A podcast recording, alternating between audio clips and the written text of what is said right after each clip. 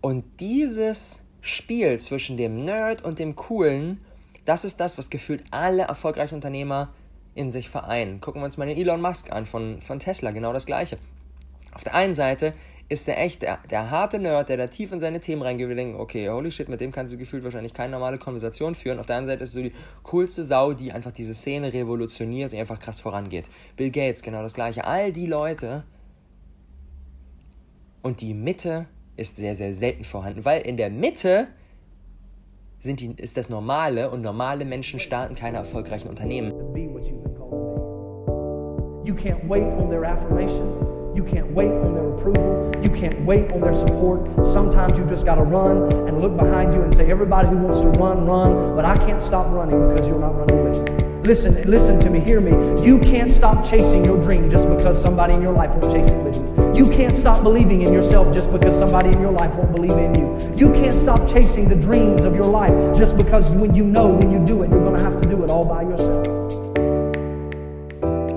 Boom, liebe Freunde, einen wundervollen guten Morgen zur brandneuen Awesome People Podcast Episode. Heute ein bisschen in mehrfacher Hinsicht eine besondere Episode. Und zwar, erster Grund ist, ich bin in den letzten Tagen ein bisschen am Kränkeln gewesen, ein bisschen husten, deswegen ich habe mir hier so einen so Ingwer-Tee vorbereitet, aus dem ich hier immer mal wieder nippen werde. Ähm, und schon mal im Vorfeld die Vorwarnung, es kann sein, dass der ein oder andere Huster sich auch in diese Episode einschleichen wird. Ähm, und in zweiter Hinsicht, und das ist natürlich noch viel mehr exciting, und zwar, wir probieren ein neues Format aus. Und zwar, vielleicht hast du es schon gesehen anhand des Titels dieser Episode, das ist eine Pro-Episode. Die Pro-Episode richtet sich, wie der Name schon sagt, natürlich an alle Pros, die mit ihrem Business schon echt ganz gut erfolgreich unterwegs sind. Und vielleicht schon davon leben können, vielleicht kurz davor sind, vielleicht aber auch schon dabei sind, irgendwie ersten, ersten Mitarbeiter einzustellen, Team aufzubauen, das Ganze wirklich größer zu machen und ich will in so ein bisschen regelmäßigen, vielleicht aber auch unregelmäßigen Abständen, wir rollen mal damit los, immer mal wieder so eine Pro-Episode raushauen und darin wirklich den wirklichen Deep Shit raushauen. Und zwar heute möchte ich beginnen mit einem Buch, was ich gerade gelesen habe. Und zwar das ist Zero to One von Peter Thiel. Und dieses Buch hat mir vier echt spannende und auch ein bisschen ungewöhnliche Wahrheiten extrem erfolgreicher Unternehmer offenbart. Vier Punkte, bei denen ich wirklich so ein bisschen drüber nachdenken muss. Oh, so habe ich das noch gar nicht gesehen. Und die möchte ich unbedingt mit dir in dieser Episode teilen. Damit du letztendlich dein schon angelaufenes Business jetzt wirklich aufs nächste Level heben kannst. Und deswegen starten wir da direkt mal rein. Wer ist dieser Peter Thiel? Peter Thiel ist Milliardär, Investor und bekannt geworden dadurch, dass er einer der Gründer von PayPal ist. PayPal einer der, äh, eine der, der Erfolgsstories der letzten 20 Jahre im Internet Company und ähm, ist darüber hinaus auch ein ziemlich smarter Mensch, der dieses Buch geschrieben hat, Zero to One. Ich packe natürlich den Link auch in die Videobeschreibung, wenn du es ebenfalls reinziehen willst. Ich kann es wärmstens empfehlen. Und ich möchte direkt mal reinstarten in Wahrheit Nummer 1. Und zwar, was der Pido rausgehauen hat, ist dieser klassische Satz, den man hier immer wieder hört, Konkurrenz belebt das Geschäft. Konkurrenz ist gut, weil dadurch werden alle besser und äh, man pusht sich gegenseitig so ein bisschen hoch. So auf den ersten, ersten Blick irgendwie klingt das auch recht plausibel. Der Punkt ist, das ist kompletter Bullshit. Und zwar, was der Peter Thiel sagt, ist, dass das Ziel eines Unternehmens immer sein sollte, eine Monopolstellung sich zu erarbeiten. Denn wenn du im ganz alltäglichen Konkurrenzkampf feststeckst und immer wieder schaust, was machen deine Mitbewerber und der release dieses Produkt, dann release diese, du dieses Produkt und so weiter. Du bist mit deinem Fokus sehr stark bei den anderen, dann gefühlt zerfleischen sich alle so ein bisschen gegenseitig. Die Margen werden immer geringer und ein Business kann sich nicht um die wirklich tiefgehenden Dinge kümmern, um das kümmern, was es wirklich in dieser Welt bewegen möchte. Und genau deswegen braucht es, um wirklich die Welt zu verändern, eine Monopolstellung in, de, in, in deinem jeweiligen Bereich. Konkretes Beispiel Google. Google hat eine Monopolstellung in Sachen Suchmaschinen. Klar, es gibt dann noch irgendwie Bing und so weiter, aber ganz ehrlich, niemand nutzt die Dinger. Ich weiß nicht, wie hoch der Prozentsatz ähm, von Googles Market Share an den im Suchmaschinenmarkt ist wahrscheinlich 90 Prozent, schätze ich mal. Das heißt, eigentlich gibt es keine nennenswerte Alternative. Und das bedeutet, dadurch, dass Google sich da so eine Vormachtstellung aus, äh, ausgearbeitet hat, sind sie in der Lage, eigentlich noch viel mehr zu tun, als einfach nur so eine blöde Suchmaschine zu bauen. Und das ist das, was sie gerade tun.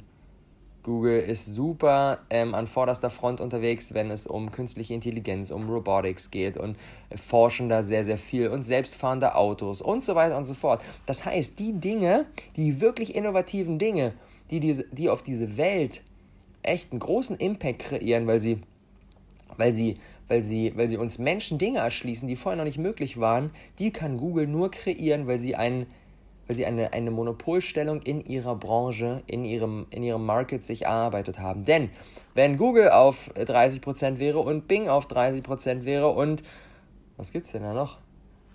Keine Ahnung, gibt noch wahrscheinlich ein paar weitere Suchmaschinen. Sieh mal, ich kenne sie nicht mal.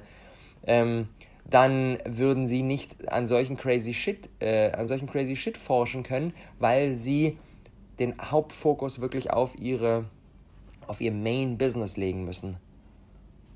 Und genau deswegen müssen wir ein Monopol werden.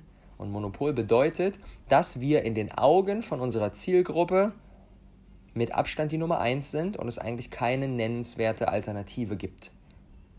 Und alleine dieser Fokus darauf bedeutet für uns, dass wir gar nicht so sehr links und rechts des Weges ran schauen, was machen denn eigentlich all die anderen, sondern den vollen Fokus auf uns haben und darauf den maximalsten Mehrwert für unsere Kunden zu kreieren. Und wenn wir das tun, dann kommen wir in so eine Situation wie Google, dass wir viel befreiter aufspielen können. Dass wir viel befreiter aufspielen können und dadurch Dinge kreieren können, die wirklich innovativ sind. Und wie wird man das Ganze jetzt letztendlich natürlich? Um ein Monopol zu werden, musst du in einem ganz kleinen Markt gewinnen. In einem ganz kleinen Markt wirst du natürlich viel, viel schneller der größte Fisch und kannst dann darin dich ausdehnen und kannst dann den Markt ausdehnen. Genauso hat das Amazon gemacht. Amazon hat gesagt, okay, ähm, wir werden der weltgrößte ähm, Bookstore. Amazon hat mit Büchern begonnen. Nur Bücher. Es gab nur Bücher, so viele Bücher, wie es irgendwie möglich war, auf der, auf der, wie es auf der Welt gab, gab es bei Amazon zu bestellen. Sie haben mit einem kleinen Markt äh, begonnen, mit Büchern, Bücher online zu verkaufen. Dann kamen CDs und Videos, was so ein bisschen die naheliegendsten Märkte waren. Und jetzt mittlerweile kannst du auf Amazon alles kaufen. Du kannst Klopapier dort kaufen. Und das zeigt uns, dass wir, das ist ja immer meine Message, zum Start, wenn uns niemand kennt, müssen wir ganz, ganz, ganz spitz reingehen. Und wenn wir dann, wenn wir dann in unserem Bereich der absolute Experte sind und wenn wir bekannt sind, dann können wir immer breiter aufmachen. Dann können wir sowas machen wie Tony Robbins oder wie Christian Bischoff, dass sie sich ultra breit aufstellen und gefühlt zu allen Themen, die es irgendwie gibt, ihren Senf dazugeben und Content rausgeben. Sei es persönliche Weiterentwicklung, sei es Finanzen, sei es Beziehungen, sei es Business und so weiter. Das funktioniert dann irgendwann, aber zum Start funktioniert das nicht. Zum Start musst du sagen, ich helfe ähm, äh, Mamas und werdenden Mamas dabei, sich gesünder zu ernähren und wieder fit zu werden. Bam. Super spitz reingegangen. Dann, wenn das läuft, können wir entweder auf weitere Themen ähm, für die Mamas ausweiten oder wir können das Thema ähm, Fitness und Ernährung auf weitere Zielgruppen ausweiten. Dann wird es immer größer, immer größer, immer größer. Und dann erreichen wir auch immer mehr Menschen. Aber zum Start müssen wir ganz, ganz, ganz spitz reingehen. Wahrheit Nummer zwei, die ich unbedingt mit dir teilen möchte. Und das wird sehr, das ist sehr, sehr, sehr, sehr spannend. Und zwar, der Thiel ist ja auch Investor. Und äh, das bedeutet, er investiert in verschiedenste Companies, von denen er denkt, dass die erfolgreich werden könnten. Und Jetzt denkt man ja, wenn, wenn jetzt von außen so ähm, auf dieses Businessmodell eines Investors raufschaut, denkt man sich so, ja, okay, wie wird er wahrscheinlich vorgehen? Der investiert so in irgendwie wahrscheinlich in zwölf Companies ähm, und dann am Ende werden vier von denen werden erfolgreich, bringen ihm irgendwie Kohle ein, vier von denen stagnieren und da passiert irgendwie gefühlt nichts, so, die bleiben auf dem gleichen Level und Vier von denen gehen wieder pleite und die hat er dann verloren sozusagen, hat er sein Geld in den Sand gesetzt. Und am Ende versucht er dann im Durchschnitt einfach mehr, mehr rauszubekommen, als er reingegeben hat. Das wäre ja so eine typische Diversifizierungsstrategie, von der man so ausgehen würde. So, so gesunder Menschenverstand, wie man, wie man so vorgehen würde, wenn man jetzt so ein Investor wäre. Der Punkt ist, das ist kompletter Quatsch. Und zwar, Statistiken haben gezeigt, dass für jeden Investor es immer ein einziges Investment gibt, das mehr Return gibt als alle anderen Investments, die derjenige gemacht hat. Genauso ist das nämlich bei Thiel auch. Er war einer der frühesten Investoren in, in Facebook. Und sein Investment in Facebook hat ihm mehr Geld wieder eingebracht als all seine anderen Investments zusammen. Und das zeigt uns, das ist so spannend, er leitet dann daran das Learning ab, dass du nur in Unternehmen investieren solltest, die das Potenzial haben, mehr Return zu bringen, erfolgreicher zu gehen als alle anderen Companies zusammen. Und wenn du das nicht denkst, wenn du denkst, na, weiß ich nicht, könnte schon ganz gut abgehen, aber erfolgreicher als alle anderen zusammen kann ich mir echt nicht vorstellen, dann solltest du darin nicht investieren. Und genauso ist das nämlich auch bei allen anderen Dingen. Und das ist das, was wir aus dieser ganzen äh, Geschichte lernen dürfen. Und zwar, es gibt immer eine Sache, die mehr bringt als alle anderen Bemühungen zusammen. Und das ist das 80-20-Prinzip doppelt auf sich selbst angewendet. 80-20-Prinzip bedeutet ja, 20% der Dinge, die ich tue, sorgen für 80% des gewünschten Ergebnisses. Habe ich ja schon viel drüber gesprochen. Müssen wir wahrscheinlich nicht allzu tief reingehen. Und wenn wir jetzt dieses 80-20-Prinzip auf sich selber anwenden, das bedeutet, von den 20% der Dinge, die wir tun, nochmal 20% zu suchen dann bleiben uns da noch 4% übrig, die dann für 64% des gewünschten Ergebnisses sorgen. Und wenn wir das Ganze nochmal auf sich selbst anwenden, dann bleibt noch 1% übrig, der für 51% des gewünschten Ergebnisses sorgt. Und das ist genau das Gesetz, was der Peter Thiel mit seiner Investmentstrategie umrissen hat. 1% der Dinge, die du tust, sorgen für 51% des gewünschten Ergebnisses. Das heißt, dieses eine Prozent bringt 51 Prozent des gewünschten Ergebnisses und alle restlichen 99 Prozent der Dinge, die du tun kannst, sorgen nur für 49 Prozent, das heißt für weniger des gewünschten Ergebnisses. Das heißt, du musst immer nach diesem einen Prozent suchen. Zum Beispiel in deinen Marketingbemühungen. Von all den verschiedenen Plattformen, auf denen du aktiv bist und von all den verschiedenen Content-Formaten, gibt es immer ein Format, das dir mehr Community, mehr Wachstum bringt als alle anderen zusammen. Und das kann man so ein bisschen rauskristallisieren, wenn man sich mal die Frage stellt, wenn ich nur eine einzige Marketingstrategie machen dürfte, wenn ich nur auf einer einzigen Plattform ein bestimmtes Format posten dürfte, welches wäre das? Und das heißt natürlich nicht, dass wir dann nur das eine machen dürfen, weil auch der Peter investiert in mehr Companies, weil er ja vorher nicht genau weiß, was die sind, die am Ende steil gehen. Und genau deswegen machen wir das natürlich auch und probieren verschiedene Dinge aus. Aber dieses Mindset hat diese dieses, dieser Marketingkanal das Potenzial, mehr reinzubringen als alle anderen Dinge, die ich mache, zusammen, das verändert eine Menge, weil es uns viel wählerischer werden lässt, wo wir letztendlich unsere Zeit investieren. Wahrheit Nummer drei. Und jetzt sprechen wir über das richtige Team. Und das finde ich extrem spannend. Und zwar, er hat einen Satz rausgehauen, bei dem ich echt mal innehalten muss. Ich muss mir sofort aufschreiben. Und zwar, nach außen hin muss ein Team super, super gleich aussehen und nach innen hin super unterschiedlich. Was meint er damit? Wenn man jetzt die verschiedenen Mitglieder von so einem Team, keine Ahnung, wir starten jetzt und stellen jetzt unsere ersten drei Mitarbeiter oder drei Freelancer ein, sind dann ein Team aus vier Leuten. Nach außen auftretend müssen alle Leute denken, oh, die sind ja gefühlt alle gleich, so irgendeine so eine Bande, so. So muss es wirken. Weil, wenn das nach außen hin so wirkt, dann bedeutet das, dass es einen gemeinsamen Nenner in der Persönlichkeit dieser Menschen gibt. Alle sind auf eine ungefähr ähnliche Art und Weise so ein bisschen vom Charakter her unterwegs. Und das sorgt dafür, dass auf der einen Seite die Zusammenarbeit sehr, sehr, sehr, sehr viel Spaß machen wird und man auf einer geilen Wellenlänge unterwegs ist und außerdem den gleichen Spirit nach draußen trägt. Denn auch wenn du jetzt die Person bist, die den Content macht, die Coaches machen und so weiter, die Person, die dann die E-Mails beantwortet oder die Person, ähm, die die Instagram-Nachrichten beantwortet oder die Person, die dann auf deinen Events am Einlass steht, alle die, all die, die müssen ja auch, die müssen den gleichen Spirit nach draußen tragen. Wenn da so ein krasser Bruch wäre, dann wäre das irgendwie uncool. Dann würden die Leute sagen, hä, irgendwie, irgendwas stimmt da nicht so. Wenn jetzt eine super ausgeflippte Person irgendwie der man folgt und dann die Person, die E-Mails beantwortet, ist so die krasse, die krass krass ultra penible, oh, ich schreibe nur irgendwie in einer E-Mail so das Allermindeste und super, super stocksteif, dann ist da ein Bruch, dann funktioniert das Ganze nicht. Das heißt, nach außen müssen alle gleich wirken, aber nach innen müssen sie unterschiedlich sein. Das bedeutet, jeder Mitarbeiter muss ganz, ganz individuelle, ganz bestimmte Skills haben, weil nur so sorgt man dafür, dass man produktiv miteinander arbeitet. Wenn alle auch nach innen ähnlich sind und alle auf die gleichen Sachen Bock haben, dann funktioniert die ganze Kiste nicht, weil dann letztendlich eine Menge Speed eingebüßt wird, weil permanent diskutiert wird, oh, jetzt gibt es eine Aufgabe, wer übernimmt die, jetzt übernehme ich die, oh, ich würde die gerne übernehmen, oh, ich würde die auch gerne übernehmen, oh, und dann wird verhandelt und so weiter. Das darf nicht passieren. Die Mitarbeiter müssen nach innen alle unterschiedlich sein. Das bedeutet, es muss eingeben, der muss mega kreativ sein, der muss eingeben, der muss mega strukturiert sein, der muss eingeben, der mega der Stratege ist, der muss eingeben, der mega gut mit Menschen kann und so weiter.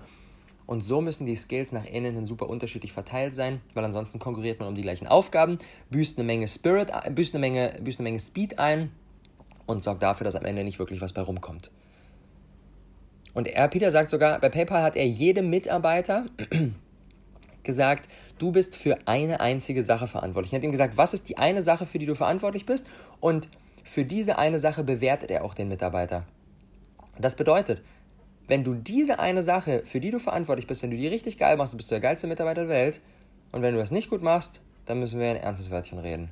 Und nicht, wir bewerten den nicht um fünf oder zehn verschiedene Dinge, weil da weiß er erstens nicht, worauf er sich fokussieren sollte. Zweitens entsteht dann auch diese Konkurrenz der Mitarbeiter untereinander, weil diese, oh, ich hätte ein bisschen auch Bock darauf und darauf darauf. Und wenn man aber weiß, ich bin für diese Sache verantwortlich und der Paul ist für diese Sache verantwortlich und die Anna ist für diese Sache verantwortlich, dann sind diese ganzen Bereiche sehr, sehr, sehr, sehr klar abgesteckt.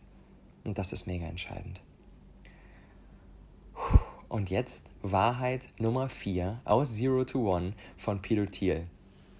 Und das ist ultra spannend. Und zwar, es wurde eine Studie gemacht, wo verschiedene Charakterzüge, extreme Charakterzüge von Menschen untersucht wurden.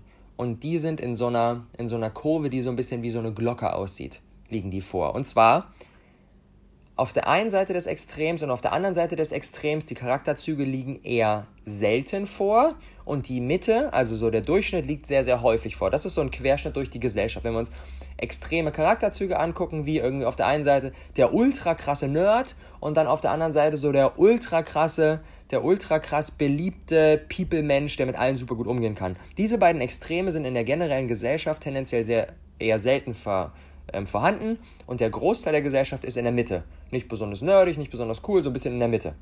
So sind irgendwie die, der, der, der, die allermeisten Menschen unterwegs. Bei erfolgreichen Unternehmern hingehend ist diese Bell Curve, diese, Kuh, Kuh, diese Kurve, die so ein bisschen aussieht wie so, eine, wie so eine Glocke, ist umgekehrt. Das bedeutet, die Mitte ist sehr, sehr selten und die Extremen an den Enden sind sehr stark vertreten. Das bedeutet, erfolgreiche Unternehmer haben häufig eine sehr, eine sehr zwiespältige Persönlichkeit. Auf der einen Seite sind sie sehr stark in dem einen Extrem unterwegs und auf der anderen Seite sind sie sehr stark in dem anderen Extrem unterwegs. Sorry. Schlückchen Ingwer-Tee.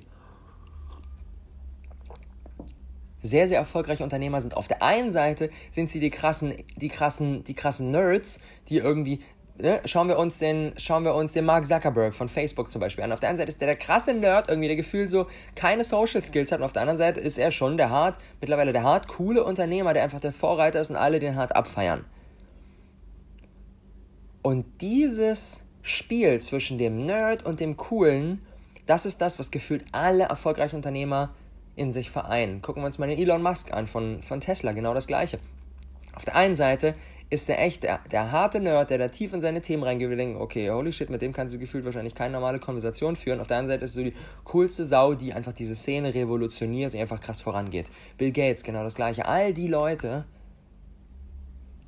Und die Mitte ist sehr, sehr selten vorhanden, weil in der Mitte sind die, ist das Normale und normale Menschen starten keine erfolgreichen Unternehmen. Das heißt, wenn du dich jetzt so ein bisschen erkannt fühlst und sagst, ja shit, ich habe auch diese beiden Extremen, irgendwie auf der einen Seite bin ich so der, der, der Insider und auf der anderen Seite bin ich der Outsider, dann ist das eine ziemlich gute Sache und du bist in ziemlich guter Gesellschaft. Und immer wenn du in der Mitte unterwegs bist und du denkst, oh, ich bin irgendwie recht normal, dann solltest du dich da rausbewegen. Denn normale Menschen starten keine erfolgreichen Unternehmen. Normale Menschen sind einfach normal und sind in der Mitte unterwegs und da passiert jetzt nicht viel Schlimmes, aber da passiert auch nicht besonders viel Gutes.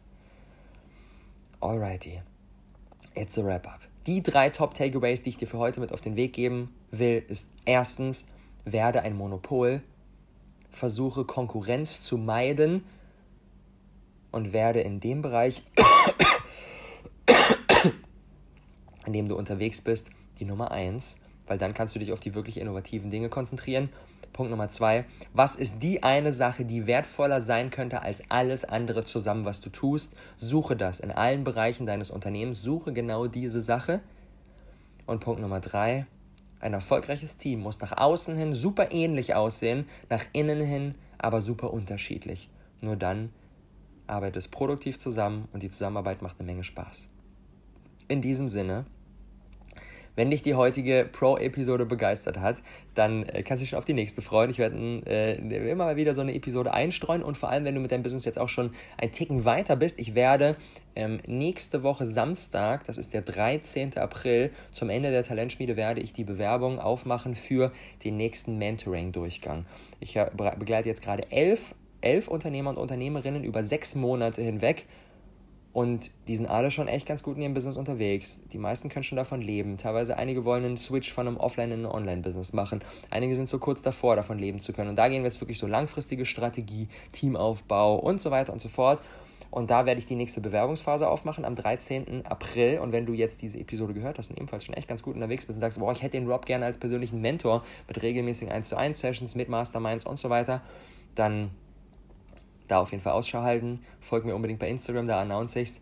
Ähm, Link ist natürlich unten drin und dann kriegst du da alle Dinge mit, wenn es losgeht. Und weil wir hier im Umsetzungspodcast sind, eine Aufgabe ganz zum Schluss. Was ist die eine Marketingaktivität, die wertvoller als alle anderen sein könnte? Ich werde jetzt hier gleich ein bisschen Musik einspielen. Zwei Minuten, in denen du die Möglichkeit hast, darüber mal zu brainstormen. Was ist die eine Marketingaktivität, die wertvoller sein könnte als alle anderen zusammen? Und dir damit dieses 1 zu 51 Prinzip zunutze machen könntest.